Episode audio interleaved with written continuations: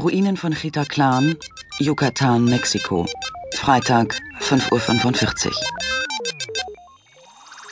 Selbst nach tagelangen anstrengenden Ausgrabungen hatten sie kaum die Oberfläche der antiken Stadt angekratzt. Doch Cassandra Rubicon hatte bereits genug gesehen, um zu wissen, dass die Ruinen großartige Funde aus der Zeit der Geburt des Maya-Reiches in sich bargen. Am äußersten westlichen Rand der Yucatan-Halbinsel, wo die Kalksteinebene an vulkanisches Hochland und dampfende Dschungelgebiete grenzt, war die versunkene Stadt mehr als tausend Jahre lang vom Urwald überwuchert gewesen. Die einheimischen Helfer nannten den Ort Chitaclan und in ihren Stimmen schwang Ehrfurcht und Angst, wenn sie diesen Namen aussprachen. Am späten Nachmittag arbeitete sie allein in der Pyramide des Kukulkan und leuchtete mit ihrer Taschenlampe voraus, während sie immer tiefer in das Gebäude eindrang. An diesem Ort wimmelte es geradezu vor Geheimnissen.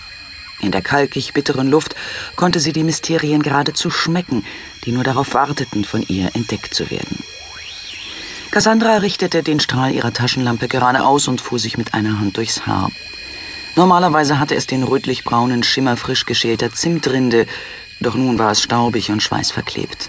Die Farbe ihrer Augen lag irgendwo in der Mitte zwischen grün und braun, wie ergiebiges Kupfererz. Vor der Pyramide waren ihre Partner von der University of California mit Außengrabungen beschäftigt und verzeichneten den Grundriss der Stadt. Das Prachtstück von Chita Klan war die großartige Stufenpyramide des Kukulkan, die in der Mitte der Stadt lag. Obwohl von Gräsern und Sträuchern überwuchert, war sie sehr gut erhalten. Die Archäologen waren außerdem auf eine unermesslich tiefe Zisterne hinter der Pyramide gestoßen, einen natürlichen Kalksteinschacht, der mit öligem schwarzem Wasser gefüllt war und in dessen finsteren Tiefen, wie Cassandra argwöhnte, zahllose Artefakte und Relikte verborgen lagen. Und wahrscheinlich auch die Gebeine von Menschenopfern. Solche Kalksteinbrunnen oder Cenotes waren in den Maya-Städten in Yucatan häufig anzutreffen. Cassandras Team plante, die Taucherausrüstung innerhalb einer Woche einsatzbereit zu halten, dann würde sie selbst in die Tiefe hinabsteigen. Doch im Augenblick hatten sie noch zu viel mit der ersten Bestandsaufnahme zu tun. Für den Augenblick konzentrierte sich Cassandra darauf, das Innere der Pyramide zu erkunden. Die einheimischen Arbeitertrupps, die ihr ortskundiger Führer Fernando Victoria Aguilar, selbsternannter Abenteurer und Forschungsreisender, angeheuert hatte, hatten bereits tagelang schwer gearbeitet, um Chita Clan von seinem Leichentuch, das die Zeit und Mutter Natur über der alten Stadt ausgebreitet hatten, zu befreien. In dem Moment jedoch, da die Indios die Darstellungen der gefiederten Schlangen erblickt hatten, hatte sich das Entsetzen unter ihnen breit gemacht.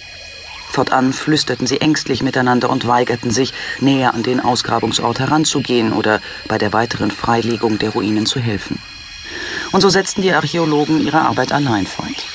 Schließlich hatten sie Vorräte für ein paar Wochen und ein Funkgerät, um Hilfe herbeizurufen, falls ein Notfall eintreten sollte.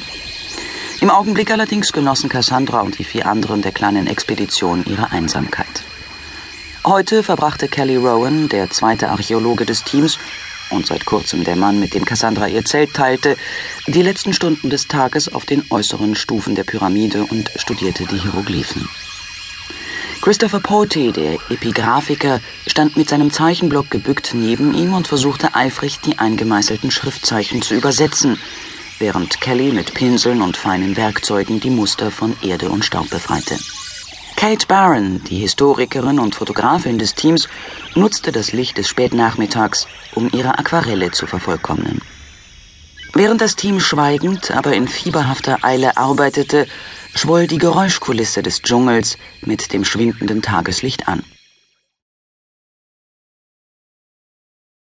Tief im Inneren der Pyramide des Kukulkan jedoch war vom Verstreichen der Zeit nichts zu spüren. Cassandra setzte ihre Erkundungen fort.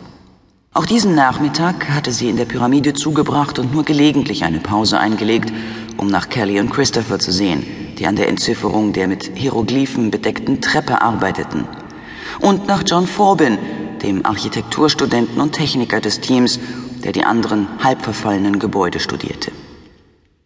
Cassandra trug einen kleinen Mikrokassettenrekorder in der Hand. Sie arbeitete sich weiter vor, das Haar voller Staub, Augenlider und Wangen mit Erde verschmiert.